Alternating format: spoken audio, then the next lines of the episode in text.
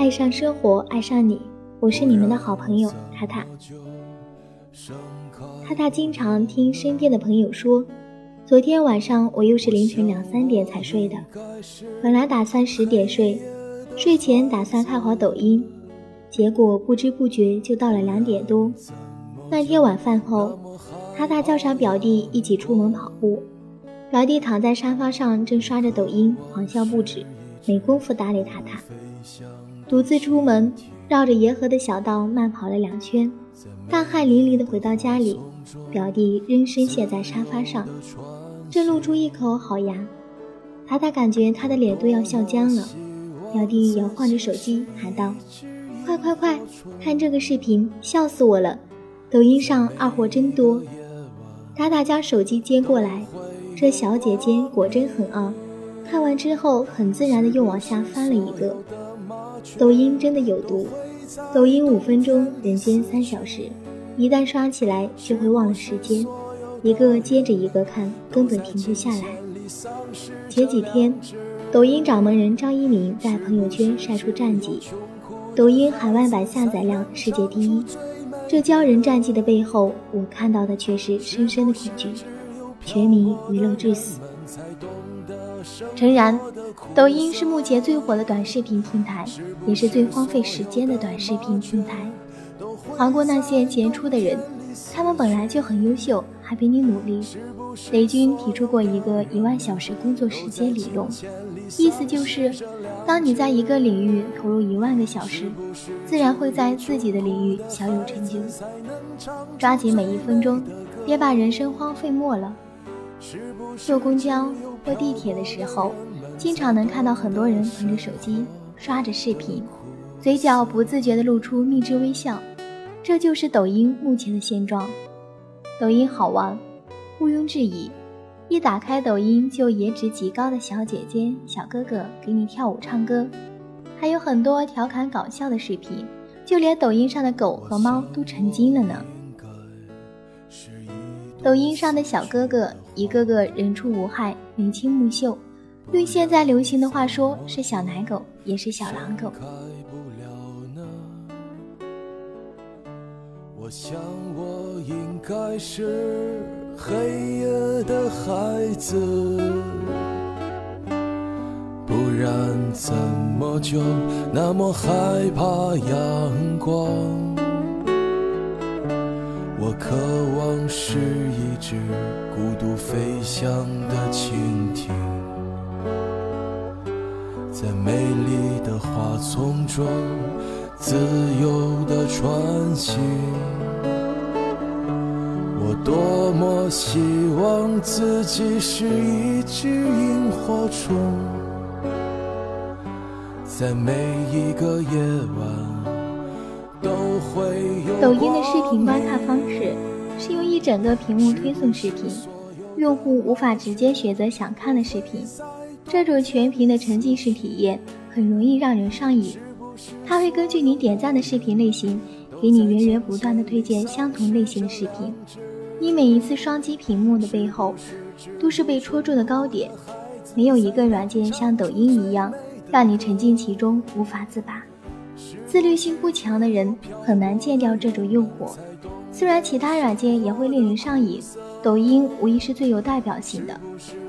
这种软件就像时间杀手，不知不觉能榨干你的时间。等你意识到这一点，抖音留给你的只是疲惫，还有空虚。空虚以后呢？只有接着刷视频，从视频里得到一点快乐，周而复始，恶性循环。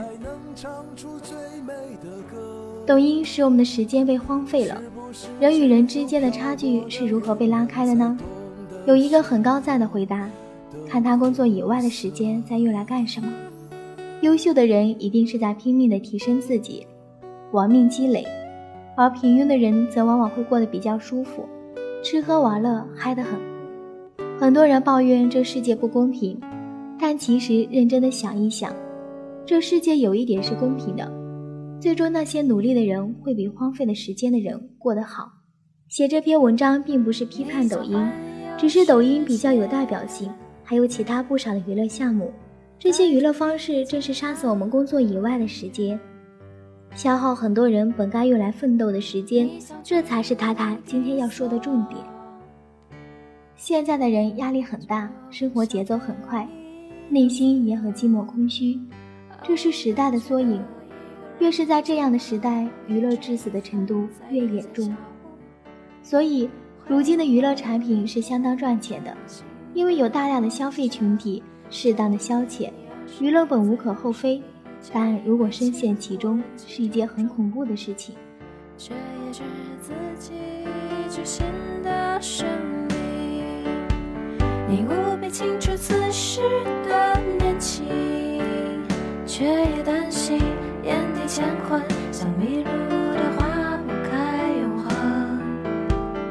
一次一次跨不到边境，哪有边境？前路未知，旧路依稀。哦你，哦你，哦你。抖音使我们的价值观扭曲了。前几日。在一段铁路上，一对拍摄抖音的情侣火了。男主为了成为网红，两人找到一个道具，就是停放在铁道上的一辆铁皮车。爬上车顶时，男主碰到了高压线，瞬间起火，倒在了车顶上，上身血肉模糊，被严重烧伤，年仅二十二岁。为什么想成为网红呢？因为可以挣钱。关于网红的造福神话，已经有很多人报道。月入百万的人不在少数，想想也是。范丞丞在微博上发了一张付六十元才可以看他的照片，结果有八万多的粉丝付款了。也就是说，睡了一觉起来，发现有四百八十万进账了。当然，他本人不会全部得到，但应该会有很大一笔收入。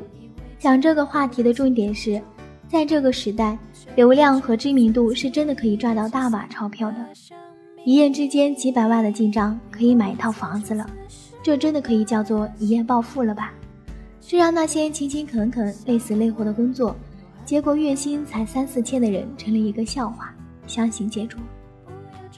一夜暴富的神话杀死很多人的价值观，总想着投机如何挣快钱，所以很多人想尽办法要成为网红，手段无所不用其极，就差直播吃翔了。还有更危险的是对那些未成年的价值观的影响。前段时间火速走红，后被抖音封杀的网红温婉就是一个典型代表。他在地下车库里配着音乐蹦迪，以意想不到的速度窜红，点赞几千万，评论数十万，超过了很多明星的流量。走红之后，被扒出很多黑历史：高中没读完就辍学，整容、混夜店、交富二代男朋友，私生活混乱。一个十七岁少女的微博充满了奢侈品和人民币的味道，这样刺激、赚钱又容易的生活，很容易吸引三观未成型的未成年人走上弯道。如果整成网红的样子，拍一条视频就能红，能赚很多钱，为什么还要辛苦去读书，去勤勤恳恳的工作呢？读书多辛苦，工作多辛苦啊！一个十五岁的少女在评论里这样写道。我自打关注了温婉姐姐，我就觉得以前在学校太浪费青春了。我已经和家人吵架离家出走，明天就去学校退学。我十五岁了，应该做点事了。我也要去整容，去夜店蹦迪，要富二代。为我加油吧！读书太没意思了。细思极恐，不知有多少三观不成熟的年轻人走上弯道，荒废了最好的光阴。堕落成了自己都不认识的样子，更不用说还有一些人模仿抖音的视频，把孩子摔成重伤，在国外的寺前跳舞，被人民日报点名批评，偷别人家车的奔驰车标，被拘留。可能是因为他们想红想疯了，才会不计后果做出这样的事情。别逗了，那些网红的背后都有强大的运营团队在操作。做创意视频的人，比如抖音上一个不露脸的大 V，他之所以能火，是因为他有那个实力。真正有实力的人在哪里都不会被埋没，一个素人毫无资源，能力不强，是不可能一夜爆红的，还不如用这些时间做一些提升自己的事情。我知道，吹过的牛逼也会随青春一笑了之，让我困在城市里纪念你。让我再尝一口秋天的酒。一直往南方有人沉迷于抖音上小哥哥小姐姐的颜值，殊不知这样的颜值是美颜滤镜支撑的，有一种脱离现实的虚无。真正的美来源于你读过的书、行过的路和熬过那些人生低谷，是独立于美颜滤镜之外的独立自强。这样的美才能经历时间的考验，才会历久弥香。有一句话说得好：“你从三十楼往下看都是美景，从三楼往下看，也许满地都是垃圾。”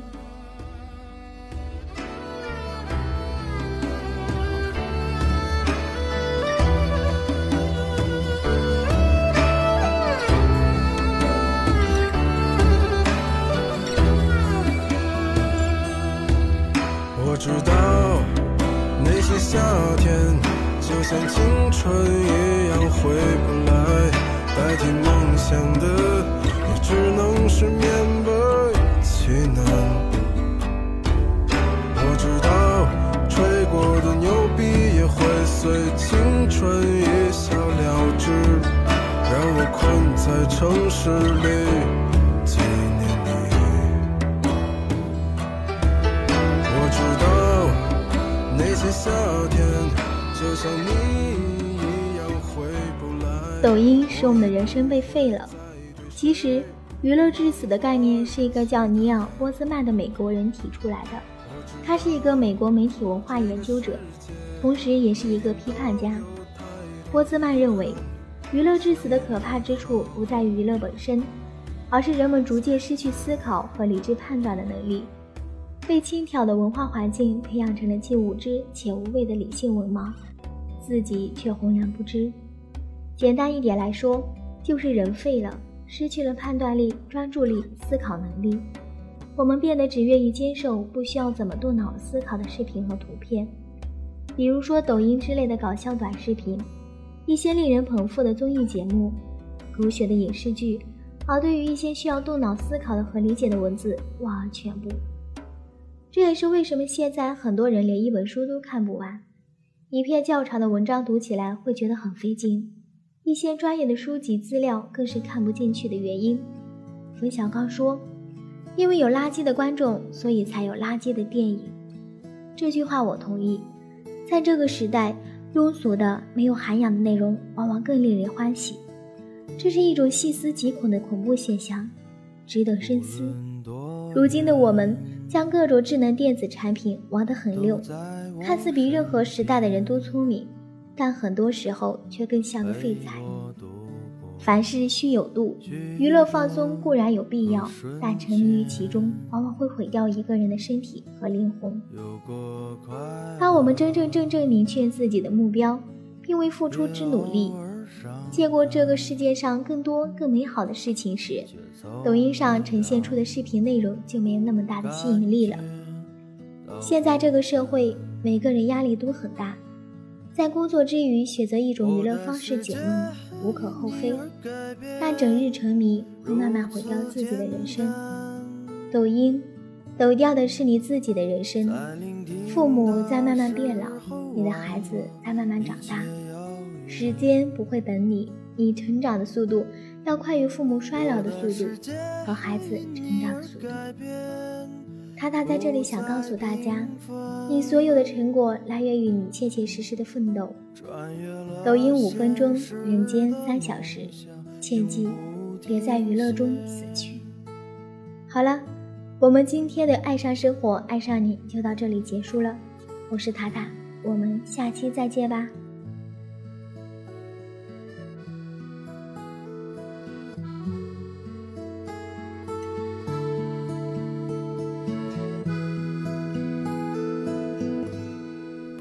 时间